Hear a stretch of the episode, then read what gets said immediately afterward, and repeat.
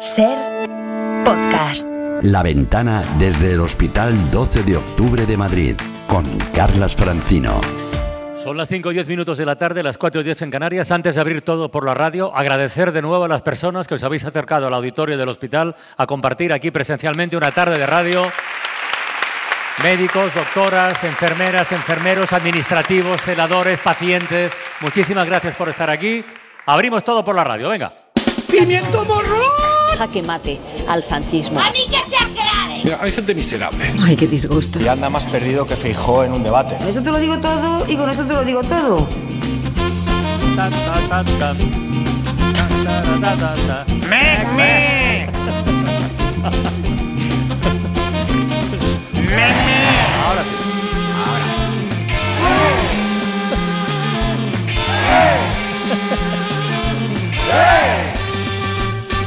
¡Necesito un médico! ¡Necesito un médico! A ver, equipo de todo por la radio en el 12 de octubre. Tony Martínez, buenas tardes. Hola, buenas tardes. Especialistas secundarios. Buenas tardes, Iñaki de la Torre, Hola. Ana Alonso, Pilar de Francisco, Mario Panadero. Y a partir de este momento, las tuiterías.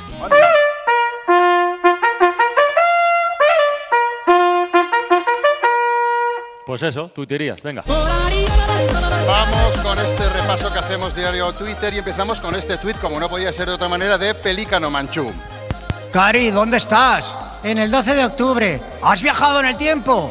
En el hospital. Ah, el hospital ha viajado en el tiempo. Ah, mira, déjalo, es igual. Seguimos de cerca con el tema este porque el universo médico también actúa como fantasía erótica. Un ejemplo nos lo da Edaliki. Mi marido y yo decidimos jugar a la doctora y al paciente para reactivar nuestra vida sexual. Y le di cita para dentro de dos meses. Ya nos soltamos el hueso médico. Vamos con una situación de emergencia que tuitea Tito. ¿Algún doctor en la sala? Yo, yo soy doctor, ¿qué pasa? ¡Un infarto! Pero soy doctor en filología inglesa, ¿eh? ¡Ay, que va a morir! He's going to die. Es el turno del formalito que tiene problemas de articulaciones y también de más cosas. Mi médico me dijo que me tenía que infiltrar y llevo dos semanas trabajando de incógnito en el hospital, pero me sigue doliendo la rodilla. Y acabamos el repaso tuitero con este diálogo de El loco de la ambulancia. Doctor, ¿cree que perderé el ojo? No, si adivina en qué mano lo tengo. Tía, qué bestia. Qué bestia. Hay gente, Sí, con ingenio, macho. hay gente realmente Y con, cafre, y ¿eh? con un, un ojo, una mano. Bueno, después de las tuiterías, vamos a ver qué nos cuenta nuestra corresponsal en el ciberespacio, Pilar de Francisco. Hombre, Vamos.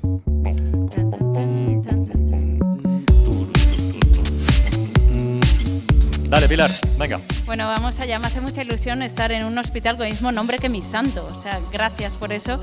Eh, también, también que, que gratuito, ¿no? Eh, también te- que trabaja mi prima Ana Casamayor, matrona. que Lo que Ah, pasa mira, es que no ha, no ha venido a verme, no ha venido a verme, tiene turno de noche y prefiere traer niñas al mundo, venía a ver a su prima. en fin. bueno, es la prima inteligente, la que sabía que argón era un elemento químico y no un Pokémon de agua. Es la de ciencias. Eh, bueno, aprovecho para hacer un homenaje a todos los sanitarios, todos que estáis aquí y los que también hacéis eh, divulgación en las redes sociales, un poco desmentir bulos. Empezamos, es el caso de Guillermo Martín, más conocido en Instagram como Ah, sí. Farmacia Sí, Enfurecida. lo conocemos, sí, sí. Sí, es farmacéutico y en su Instagram da consejos prácticos como el que vamos a escuchar. Tenéis que dejar de llamar el niño a toda persona de vuestra familia cuya edad sea inferior a la vuestra, de verdad, especialmente en temas de salud. O sea, no podéis ir a una farmacia y decir, dame el jarabe para el niño y que el niño tenga ya sus propios niños. Una cosa es llamarle el niño en casa y otra cosa es llamarle el niño en la farmacia, que le vamos a dar un medicamento infantil. Mi récord personal está en una señora teniendo el niño 54 años. 54. Si está pagando una hipoteca, no es un niño. siempre será el niño, ¿eh? aunque tenga 80. Pero... Tú siempre serás un niño, Sí, gracias, balmeos por dentro. Eh, niño, que claro, 54 años, eso es bebé jefazo. O sea, tú imagínate que Biden se pone malo y van a la farmacia sus asesores y dices que se ha resfriado el niño en el Air Force One. Y dice, si tiene poder para eh, cargar armas nucleares, no es un niño. es un niño. Pongamos, por favor, un límite ahí de edad. Bueno, vámonos a TikTok, ahí está la doctora Marimer Pérez. Ella es ginecóloga y desmiente todo tipo de fake news, de bulos sobre el embarazo y la menstruación. También ha atendido todo tipo de partos. El último que ha contado es que ella eh, trajo un chiquillo en un taxi, que nació allí. Bueno, realmente lo de hoy yo creo que es digno de relatar y de escuchar. Que trata de una mujer que su segundo embarazo, de repente recibe una videollamada de su marido. Mer, que la cabeza está saliendo, estoy en el taxi, por favor ayúdame, guíame, guíame, guíame. Y de pronto ve un marido todo lo alto que es en mitad de la calle Balmes haciéndome señas. Me he metido en el taxi. Habían sacado ellos mismos a su bebé, quedaba el cordón colgando, con una toalla encima hemos tapado al bebé. Hemos llegado al hospital de Barcelona, que realmente es el primer parto que atiendo en un taxi. Yo me sentía muy segura, he estado muy serena, yo creo, y los padres estaban emocionados como no podía ser de otra manera. El taxi. Espero que no les haya cobrado extra equipaje. ¿eh? Pero bueno, eh, felicidades a la familia, a la doctora, a quien condujera el taxi. Espero que la hayan bautizado como Cristóbal, patrón de los taxistas, y no Huberto. Oh. Que les- Por favor, no, No. Dios. A ver, nivel. delito. Soy de letras, ¿qué hago? Mira, lo ves, la gente de ciencias apoya a las de letras que buena de nuestros, aquí, nuestros sí. esfuerzos. No, no sabemos curar a nadie, pero le ponemos ganas a la vida, ¿verdad? Eh, bueno, vámonos a Instagram, volvemos eh, a Enfermera Saturada. Mm. Héctor eh, Castineira es eh, enfermera saturada en Instagram, muy conocido por colaborar en medios, por divulgar eh, sobre salud en redes y nos va a dar un consejo muy importante. Esto es lo que sucede cuando tiras de la cadena sin bajar la tapa. Cada vez que haces esto expulsas hasta 10.000 bacterias. Esas gotas de agua contaminadas llegan hasta una altura de metro y medio y viajan a 2 metros por segundo. Esas gotas, las más pequeñitas, pueden permanecer en el aire hasta varios minutos. Sí, pegadas a las paredes, al suelo, a las toallas y también a tu cepillo de dientes. Por eso, cada vez que vayas a tirar de la cadena, antes baja la tapa. Oye, Es no bueno está mal, ¿eh? Qué mal Sí, rollo. Y, esta- sí. y esta música romántica para Ya, ilustrar. esto, eh, elección mía, he hecho to- ¿qué es? Cosas No, pero volando, es un dato, ¿eh? Joder, que es un dato. Es, es un dato, metro Es y medio. Cosas volando Sí, Top está muy bien. A veces, a veces te salpica en la cara. ¿Os ha pasado eso alguna vez? Qué lástima. Bueno, para la gente de letras, pues eh, bajad la tapa porque si tiras de la cadena sin bajarla es como una rave de bacterias, ¿no? Para que nos entendamos todos, seamos quien seamos. Eh, vamos con Lucía, mi pediatra. Eh, Tiene ocho- más de 800.000 seguidores. Ella es muy conocida en Instagram, aunque dice que no es influencer, soy pediatra. Yo curo niños, no les hago adictos al móvil. Hace ese matiz. Escuchamos una anécdota en la que cuenta lo que hacen los niños en su consulta cuando un día ella estaba fónica, pues los niños hicieron esto. Bueno, definitivamente me he quedado Sigue sin voz. afónica. Estoy afónica. Pero es muy curioso como al explorar a los niños les digo, bueno, y ahora vamos a escuchar el corazón. ¿Dónde está el corazón? Y hacen, aquí. Y hablan así muy bajito, muy bajito. Y les digo a los padres, ¿veis? Las neuronas espejo cómo hacen su labor. A nosotros nos escuchan hablar bajito. Y ellos también hablan bajito. Por eso cuando están muy enfadados, cuanto más griten, más bajo y pausado, tenemos que hablar nosotros. Porque claro, si nosotros gritamos, ellos gritan. Pasad buen día. Gracias, Es que funciona, neuronas espejo. Deberíamos tomar un poquito de ejemplo a veces. Sí, sí. Y por último, eh, vámonos con el enfermero José Ángel. Cinco- José Ángel tiene 5 millones eh, de seguidores en TikTok, él da consejos médicos y responde a dudas de sus seguidores. Una pregunta que yo quiero trasladar aquí, 12 de octubre, veo mucha gente que trabaja aquí. ¿Se liga mucho en los hospitales? Atención. Se liga mucho en los hospitales. Existe la llamada habitación del amor. Al final en el hospital pues trabaja mucha, mucha gente. Y luego hay un alto flujo de profesionales. Y al final muchas veces se pasan muchas horas ahí. Por ejemplo, hay quien hace guardias de 24 horas. Por supuesto, tienes una habitación con tu cama para descansar. Y esto muchas veces se le llama la habitación del amor. ¿Por qué? Pues porque en el descanso, pues entre profesionales, pues claro que han pasado cositas y seguirán pasando cositas. Siempre y cuando pues sea en el momento de descanso, pues no hay ningún problema en realidad. Yo he visto un montón de parejas crearse en el hospital y también he visto romperse unas cuantas. Un saludo. Trabajadores del 12 de octubre, no pido nombres, solo pido parpadear dos veces si esto es real y yo se trasladar a los oyentes. Veo muchos parpadeos. Sí. Si no, se preguntaré a la enfermera Ana Vilma, que trabaja aquí en urgencias, que me lo confirme por, bueno, por si me surge un- una ampollita, un algo que tenga que venir. Pues ya está. Catarro. Can learn how to play the game. It's easy. No one can say that can't be saved.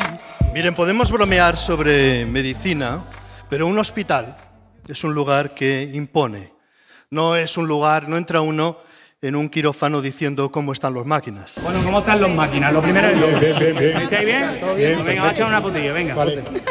En la radio nos dedicamos cada día a hablar de lo que llamamos actualidad o noticias, que es todo aquello que sucede a los demás. Un hospital es un lugar donde las cosas le suceden a uno mismo y por eso cuando ingresamos en un hospital, las noticias, cualquiera que haya sido paciente de un hospital lo sabe, las noticias nos parecen algo lejanísimo. Se reúnen Pedro Sánchez y Yolanda Díaz para hablar de la formación de gobierno. Y esto es interesantísimo, salvo que te vayan a hacer una endoscopia ventricular. Otra noticia. El Consejo de la República de Puigdemont votará el 24 de octubre si aprueba la investidura de Pedro Sánchez. Esta noticia queda mejor si cambias Puigdemont por Handemore. Handemore. La República de Handemore votará la investidura del Reino de España. Este hospital cumple 50 años, que son muchos. Franco inauguró este hospital en 1973. Estaba ya muy mayor, tenía ya 80 años. Y en 1973 tener 80 años era ser muy mayor. En 1973 un español de media se moría a los 70 años, una española a los 75. En 2023 un español se muere a los 82 y una española a los 87. Son 12 años más. Esto es mucho tiempo.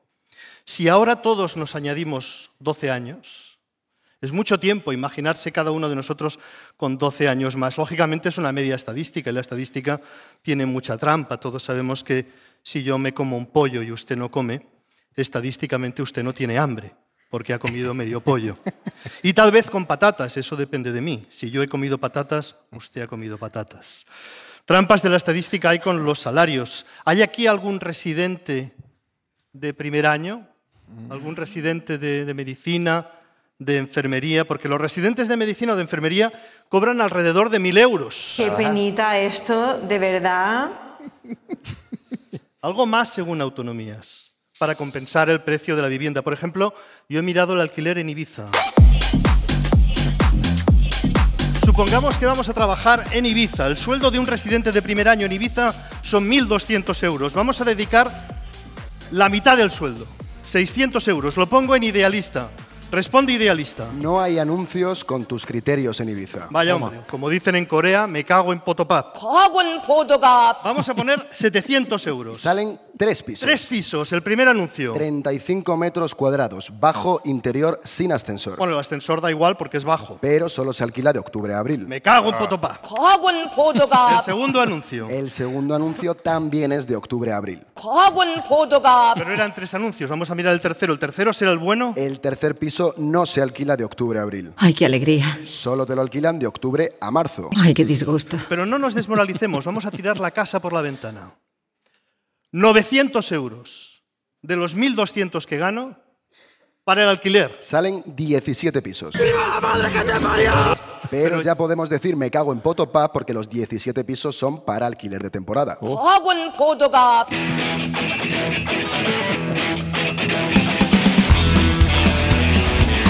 El Hospital de Ibiza tiene una residencia gratuita para sus médicos residentes de primer año porque en Baleares el problema es muy exagerado. No es un problema de la sanidad pública solo, el problema de la vivienda es en toda España. Es un problema de todos los jóvenes o de cualquiera que cobre mil euros, tenga la edad que tenga. También en Barcelona, en San Sebastián, en Madrid. Es verdad que en el caso de los médicos, si haces muchas guardias, lo, lo- sabréis aquí, ganas más dinero. Es decir, cuantas más noches pasa un médico fuera de casa, más dinero gana para pagar la casa a la que no puede ir a dormir.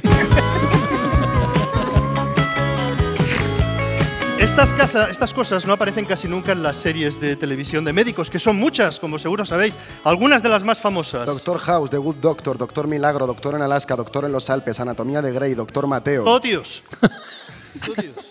La próxima serie tal vez sea Doctor Google. ¿eh? ¿Cuántos pacientes llegan ya con el diagnóstico? Esto lo sabrán muchos aquí. Las series de médicos suelen ser tíos, tíos súper sabios, además, que nunca tienen problemas para pagar el alquiler. Apenas hay series de doctoras. La doctora House es más difícil. En la ficción las doctoras se enamoran. Los hombres curan, las doctoras se enamoran. Pero peor para las enfermeras que suelen ser asesinas. ¡Ay, que me quedo muerta! En la ficción, la probabilidad de que una enfermera sea asesina en serie es muy alta. Si es enfermero, ni te digo, porque además está resentido. No hay término medio en la enfermería. O son personas muy bondadosas o son asesinas. Y los celadores, los celadores de comer aparte, nunca mejor dicho. Si solo has visto celadores de series de televisión, entras al hospital, ves a un celador y le dices... Bueno, vamos a llevarnos bien, porque si no van a haber hondonadas de hostias aquí. En política eh, se usa una frase que es, este político no le dice la verdad ni al médico. Pedro Sánchez no dice la verdad ni al médico. Se la dicen, este era Pablo Casado del Partido Popular, se la dicen unos a otros eh, con bastante frecuencia. Pero si es que este señor Feijó no le dice la verdad ni al médico. Mm, Es una frase hecha, ¿no?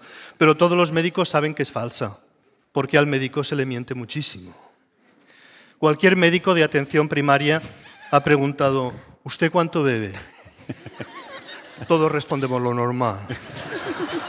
Y esperamos a ver la reacción, a ver qué. Eh, dan ganas de preguntarle, ¿y tú cuánto bebes tú?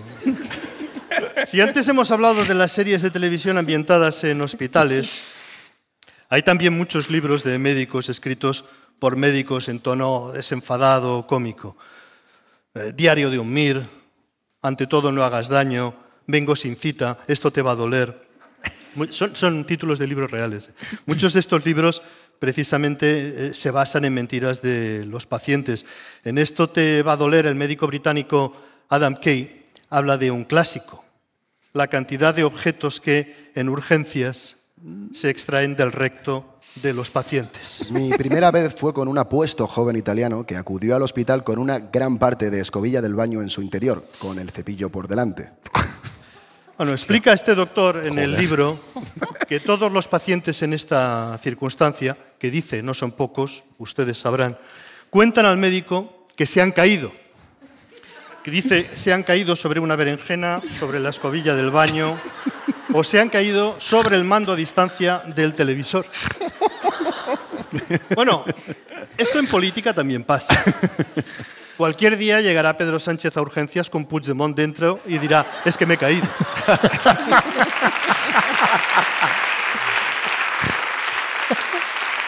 Pero el residente de guardia le dirá, mira, pase a esta habitación donde está Alberto Núñez Feijó, que se ha caído también encima de Vox.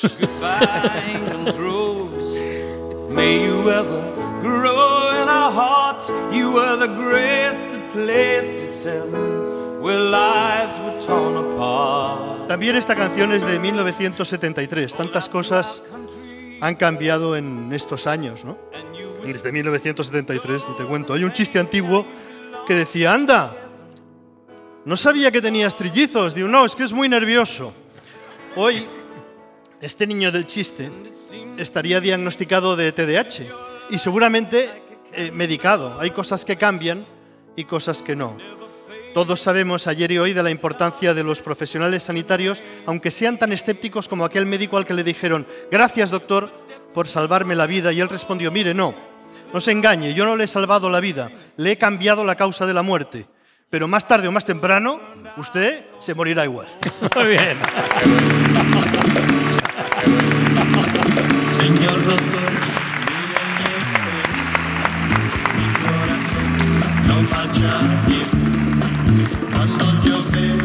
Bueno, en un, día, en un día tan especial como este, Carlos, que estamos celebrando el medio Venga. siglo de- de- del 12 de octubre, hemos invitado a nuestro médico de cabecera de la radio, el doctor Eduardo Galeno, pero lamentablemente no puede estar aquí con todos nosotros porque bueno, le ha salido una, una emergencia, ha tenido que hacer una operación de urgencias en Cambridge, nada menos. Pero creo que podemos hablar con él. En Ser Cambridge está ahora mismo el doctor eh, Galeno. Cambridge. Buenas tardes, doctor.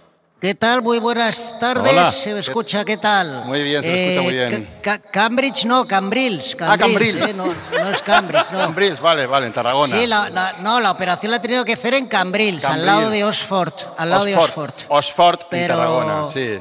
Sí, señor. Pero bueno, que es operación igualmente, ¿eh? que Sí, los sí. pacientes son igual de válidos aquí que allí. No, Absolutamente, doctor. No sé si le pillamos en medio de la operación o puede hablar o no. Podemos no tranquilos, puedo, puedo hablar porque hemos perdido al paciente. Hostia, ¿qué dice? ¿Qué pasa? Estaba, estaba, estaba aquí encima de la camilla hace un rato y ya no. Lo hemos buscado debajo, en el armario, otros quirófanos, en la nevera, en la cafetería, en la plaza del pueblo, nada, no, no, Nada. no está. Pero ¿cómo pueden perder a un paciente ahí justo antes de operar? Pues, ha sido visto y no visto. Yo me he girado, nada, justo para apagar el cigarrillo en el cenicero, ¿sabes? Al empezar a operar. Sí, sí. Ese gesto que haces gesto antes de ese, operar, que apagas el cigarro para no entrar con el cigarro y ¡pum! Ha desaparecido. No sé. Madre mía. Bueno, pues mientras lo buscan, ¿tiene usted tiempo para pasar consultas? Que ¿Sabe que hay Claro. unos pacientes que dejan aquí sus consultas en, en notas de voz? ¿Tiene tiempo o no? Señor. Venga, claro que va. sí, que disparen, venga. Venga, vamos a escuchar al primer paciente. La primera consulta para el doctor Galeno. Muy buenas, doctor. Me gustaría conocer su opinión sobre la medicina homeopática. Es que tengo pensado someterme a una intervención de estética facial, me quiero quitar la nariz y sustituirla por un enchufe, que es mucho más práctico, y me han hablado mucho de una clínica americana homeopática que te operan sin ningún tipo de químicos, ni anestesia, ni nada de eso. Pero claro, esto me- me- tengo bastantes dudas, doctor. ¿Qué opina usted? Gracias. ¿Tiene dudas este paciente, doctor? ¿Qué opina Bueno. usted? A ver. Vamos a ver, en estos momentos la medicina homeopática funciona muy bien, sobre todo con el queso y con el jamón, que se Vale. curan al aire.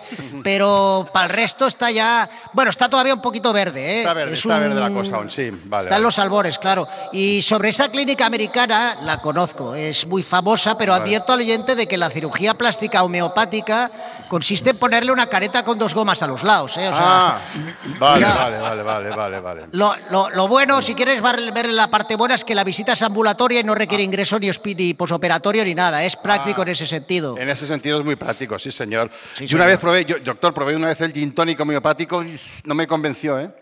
No, no, lo sé, lo sé. ¿Verdad? Es una gota de gin, de ginebra, vaya, otra de tónica, diluidas en 10 kilos de hielo. A mí Mm. tampoco me, No, me no. dice nada, ¿no? No, no. Claro que sí. Venga, joder. va, la segunda consulta en directo para el doctor Galeno. Sí, eh, me llamo Venereo, acabo de recibir un balazo en la pierna, me acaban de disparar. ¡Uy! Disculpe un momento, doctor. Hijos de putas. Ya estoy. Sí, eh, ¿qué me aconseja, doctor?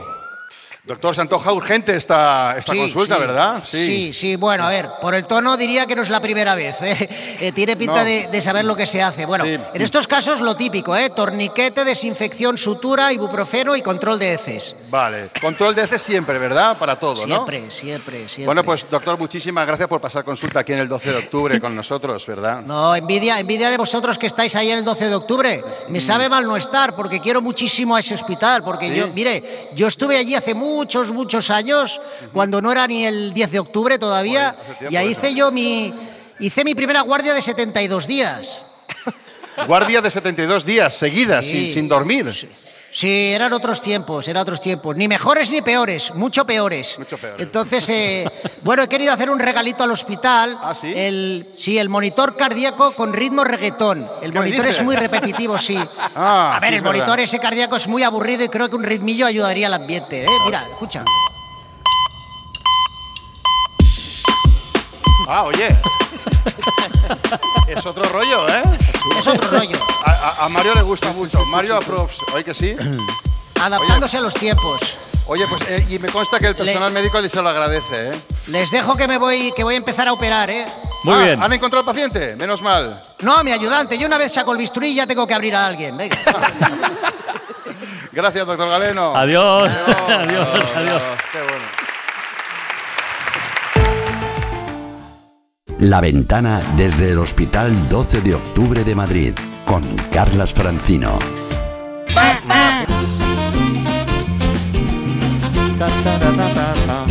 back. Faltan 21 minutos para que sean las 6 de la tarde, las 5 en Canarias. Seguimos en la ventana, en todo por la radio. Tiempo para el Universo Podcast. Hombre. Y ahora,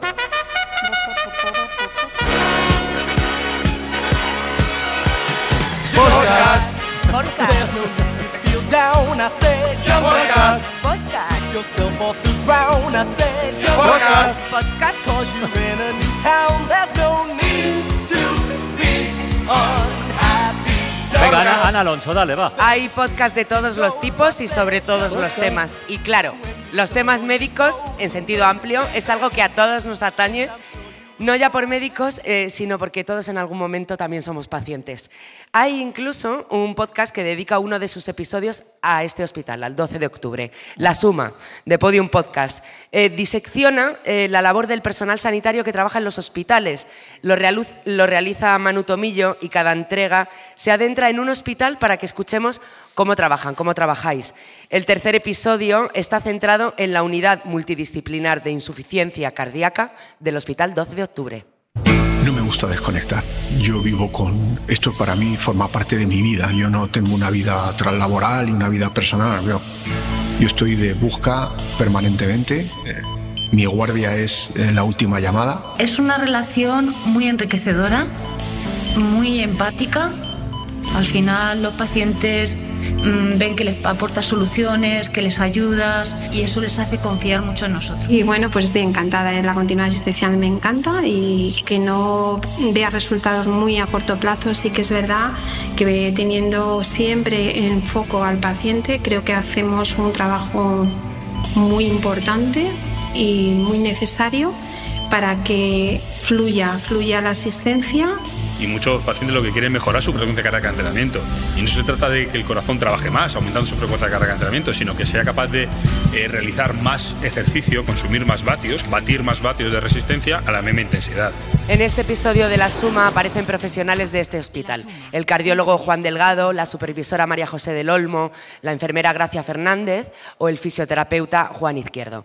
Podéis escuchar La Suma en Podium Podcast o en vuestra plataforma de audio favorita.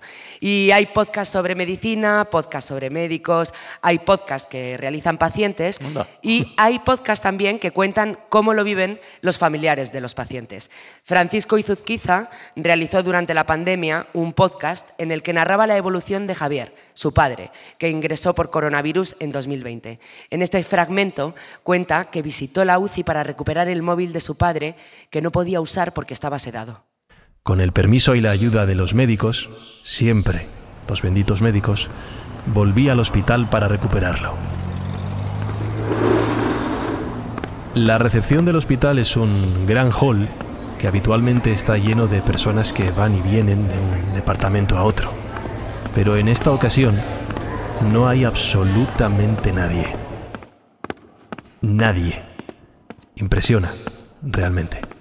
Nadie en el pasillo que lleva a los ascensores. Nadie esperando ni a subir ni a bajar. Y en el ascensor, de nuevo, nadie. Me dirijo a la segunda UCI del hospital, montada provisionalmente por la Podéis gran encontrar el podcast Buscando una luz eh, de Francisco Izuzquiza en Podium Podcast, es muy impresionante, en Podium Podcast y en otras plataformas. Y como decíamos, eh, hay podcasts sobre medicina, podcasts realizados por pacientes y hay también muchos, muchos, muchos podcasts sobre consejos farmacéuticos, como este de Radio 5 que se llama Farmacia Abierta, ya no está activo, pero tiene muchos episodios disponibles que nunca pasan de moda. En este, por ejemplo, hablan sobre antihistamínicos. Iván Espada, farmacéutico del Consejo General de Farmacéuticos, nos explica en primer lugar por qué se llaman así. Los antihistamínicos son medicamentos que se utilizan para eliminar o aliviar los síntomas de las alergias. Reciben su nombre de su mecanismo de acción. Estos fármacos bloquean la acción de la histamina, una sustancia de nuestro organismo liberada en respuesta a la presencia de los alérgenos y que va a dar lugar a los síntomas que todos conocemos, como picor. en la Podéis piel, encontrar Farmacia Abierta en la web de Radio Televisión Española y hay también podcasts sobre temas adyacentes, temas relacionados con, con la salud, que aconsejan, eh, bueno, eh, como este, por ejemplo, de la química y experta en nutrición Ángela Quintas, Mm. que es la conductora de Cómo Comes, ¿Cómo de Ser? Podcast, que realiza con Isa Bolaños. En el último episodio habla con dos expertos en seguridad alimentaria y después de la entrevista ella recopila algunos de los consejos más importantes que se han dado en el episodio, para que no terminemos en el hospital, por ejemplo. Vamos a escuchar algunos.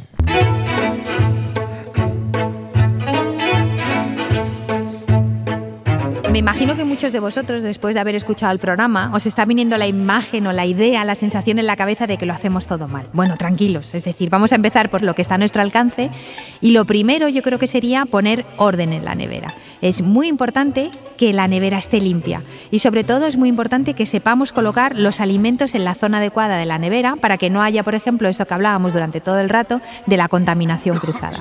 La nevera tiene dos zonas. La parte de arriba es la parte que tiene menor temperatura. Nada, podéis y luego la escuchar cómo comes para seguir aprendiendo sobre cómo colocar vuestra nevera. Pues nada, hasta la semana que viene, más. Muchas pero ya no desde aquí. Podcast. Santos relatos. Crónicas épicas de santos humanos. Con Sor Rubiasca. Sor Rubiasca, sí, Sor Rubiasca, ¿qué tal? Buenas tardes. Hola, ¿qué tal? Muy buenas tardes a Un aplauso para Sor Hola, Rubiasca. Estamos en un templo de la, La ciencia. con vosotros, sí. Vamos a dejar de lado un rato la ciencia y nos vamos a ir a la religión, porque religión y hospitales han estado íntimamente ligados, histórica, Mucho. intrínsecamente, ¿no? Cuántas órdenes religiosas han llevado a hospitales. Y por eso hemos invitado a nuestra monja colaboradora, Sor Rubiasca, porque ella explica siempre historias, vida, milagros y sobre todo muerte de santos. Y viene a hablarnos de santos relacionados con la medicina, ¿verdad, Sor Rubiasca? Sí, señor. Hoy os voy a hablar de una santa y un santo pues, que tienen mucho que ver con los hospitales y con la medicina, ya que estáis hoy allí. Claro. Eh, y hoy la verdad es que no hay mucha muerte, hoy es más bonito todo. ya ah, es bonito. Bueno, Mira, vale, sí. esperanzador. Vamos a, hablar, vamos a comenzar por el santo, así que ponme música más ese técnico. Venga.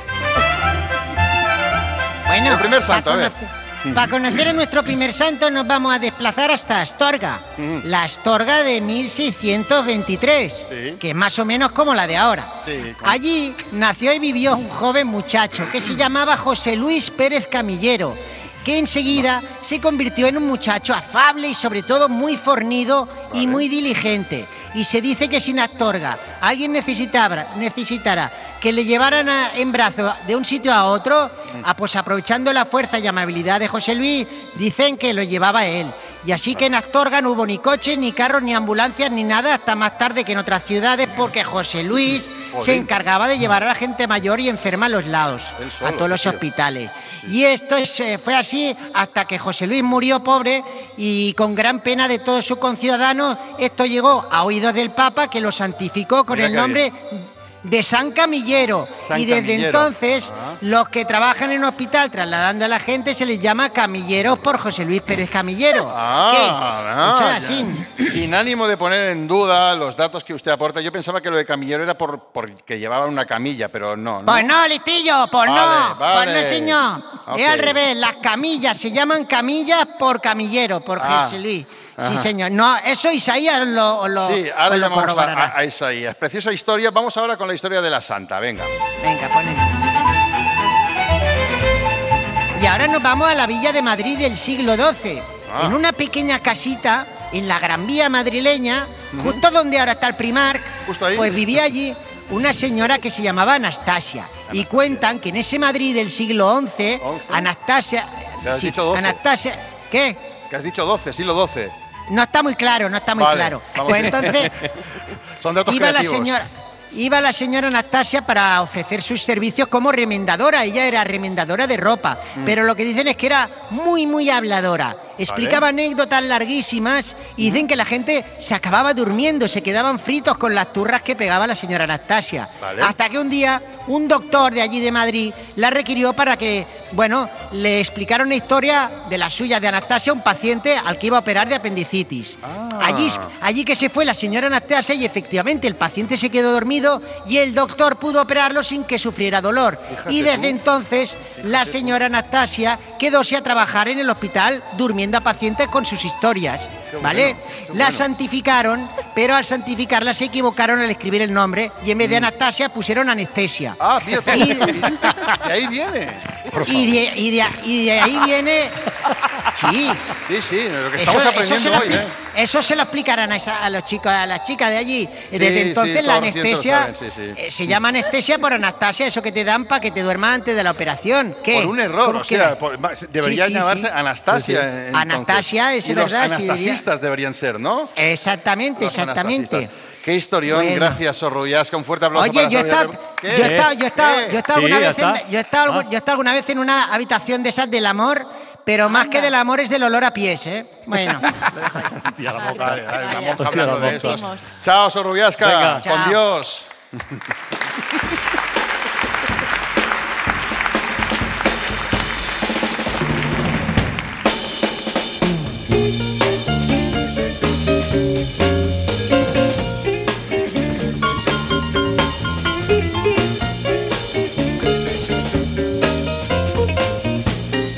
Estamos ya en clase de música con Iñaki de la Torre. Vamos allá porque hemos empezado con el batería Buddy Rich, que es quizá el más importante de los baterías de la historia del jazz, porque grabó con las mayores estrellas, con Louis Armstrong, con Ella Fitzgerald, con Charlie Parker, con un montón de gente, ¿no? Era un hombre que no tenía pelos en la lengua. Entonces este hombre llegó un día a urgencias de un hospital, dijeron, ¿tiene usted alguna alergia? Y dijo, a la música country. y entonces ahí se armó el cachondeo, pero le atendieron. Y es que sí, entrevistas en la televisión en todas partes. Que por cierto, no sé si sabe todo el mundo que los músicos tienen muchas enfermedades específicas según la parte del cuerpo que usan. Hay algunas que nos esperamos, que son muy obvias. Bueno, por ejemplo, la gente que toca metales, que toca viento, suele tener problemas en los labios, en los músculos de la cara, en los músculos del cuello. Y el, el 81% de los trastornos que hay de los músicos, que están intentando luchar para que sea enfermedad eh, de trabajo, son trastornos musculoesqueléticos. Luego el 11% oye mal, es una cosa un poco flipante. Y el 7% tiene nódulos en las cuerdas, claro, de los cantantes. Pero bueno, que lo que digo es que hay muchos músicos y también que dependen de la medicina. Y hay algunos que han superado incluso, aparte de que tengan la ayuda de la medicina, han superado grandes dificultades médicas para seguir triunfando.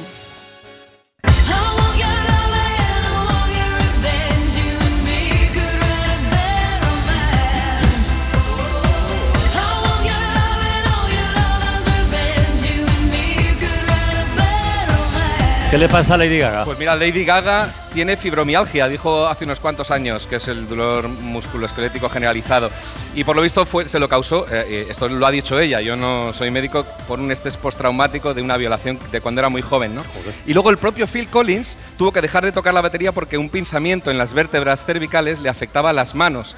No podía cerrar las manos, no podía cerrar los dedos para coger las baquetas y se los pegaban con esparadrapo.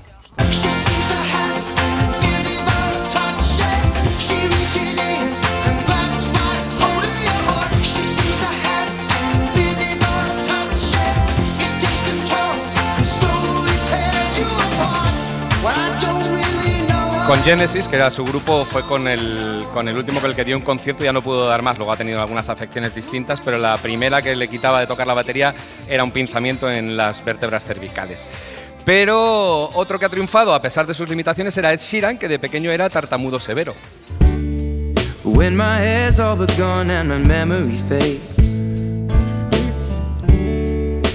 Crowds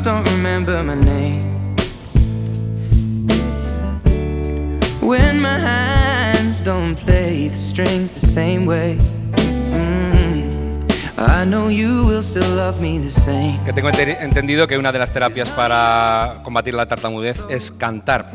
Em, y luego, lo que digo, los médicos también son importantes en todas las áreas para ayudar a los, a los músicos. Por ejemplo, los foniatras y los logopedas, porque hay gente a la que le habría hecho falta en toda su carrera eso, un foniatra o un logopeda. Buonasera, signorina. Kiss me goodnight, but do that, do that, do that, but bona the.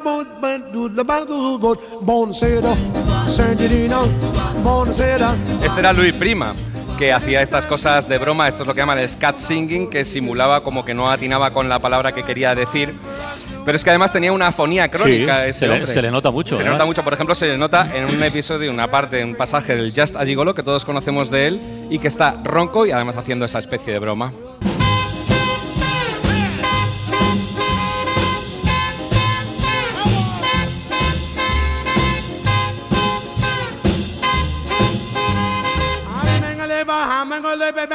Gonna live, but I ain't got nobody.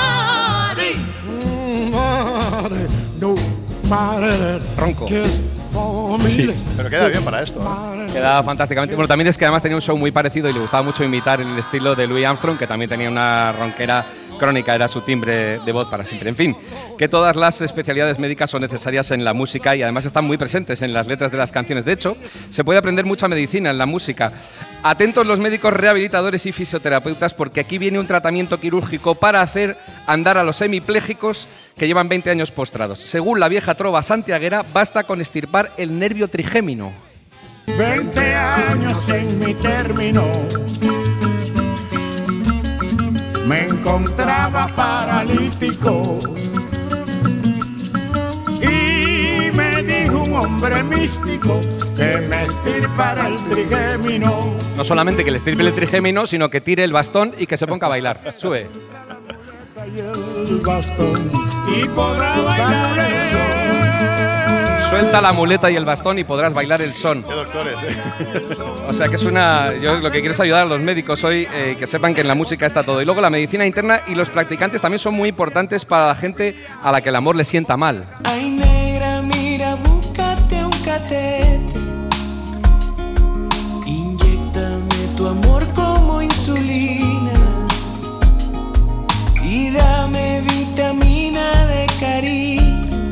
Esta es la versión de Alex Ferreira. Que me ha subido la bilirrubina. Bueno, no sé si os acordáis que esta bilirrubina empezaba, la versión original, empezaba diciendo, oye, me dio una fiebre el otro día. Pero que sepan ustedes los médicos que lo de la fiebre como síntoma de enamoramiento grave no es algo reciente. Esto ya la Lupe lo sabía hace décadas.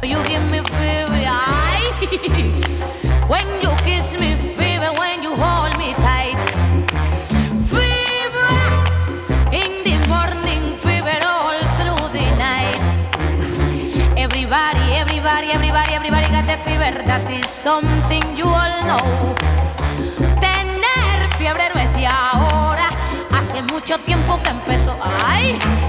Hace mucho tiempo que empezó. Ay. Hace mucho tiempo. Hace mucho que tiempo que el amor causa fiebre, ya lo saben ustedes. Y luego hay que compadecer a los endocrinólogos, a los que todos, ya lo decía antes Tony, vamos a intentar adelgazar sin saber muy bien cómo es que nos sobran 10 kilos. Y le contamos a ellos, a los endocrinos, lo poco que comemos, como hizo Martirio. Yo empiezo el día con las mil calorías. Así es. Mira, yo empiezo el día con las mil calorías. Y eso de media mañana va y me entra una flojera, don Manuel, que me tengo que sentar. Y me voy para la nevera y capuro. Lo que haya me lo como seguro. Y me dan unos temblores. Me dan unas calores, don Manuel, que me tengo que acostar. En fin, que no sabe Martirio por qué ha engordado tanto si ya no come tanto. Empieza con mil calorías el día, pero nada más. Luego es importante que los médicos forenses sean buenos y sepan certificar bien la identidad de los cadáveres, porque luego ocurren cosas como estas, que por cierto están basadas en una historia real. Pero al cabo de unos días de haber desaparecido, encontraron uno muerto, un muerto muy parecido. Le hicieron un gran velorio, le rezaron la novena, le perdonaron su deuda y lo enterraron con pena. Y no estaba muerto,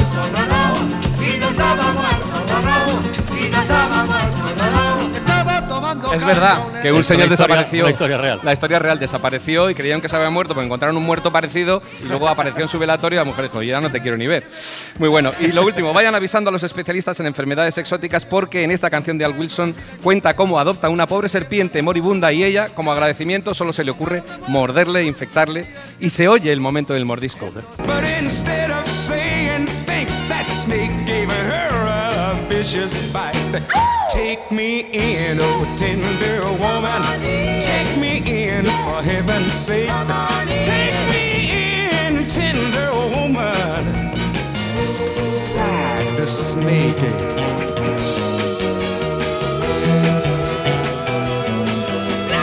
Pues hasta aquí la clase de música de Iñaki de la Torre. Hasta aquí todo por la radio. Muchísimas Está muy gracias. bien, está muy bien.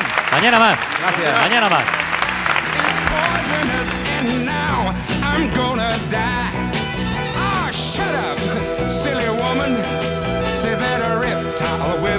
Para no perderte ningún episodio, síguenos en la aplicación o la web de la SER, Podium Podcast o tu plataforma de audio favorita.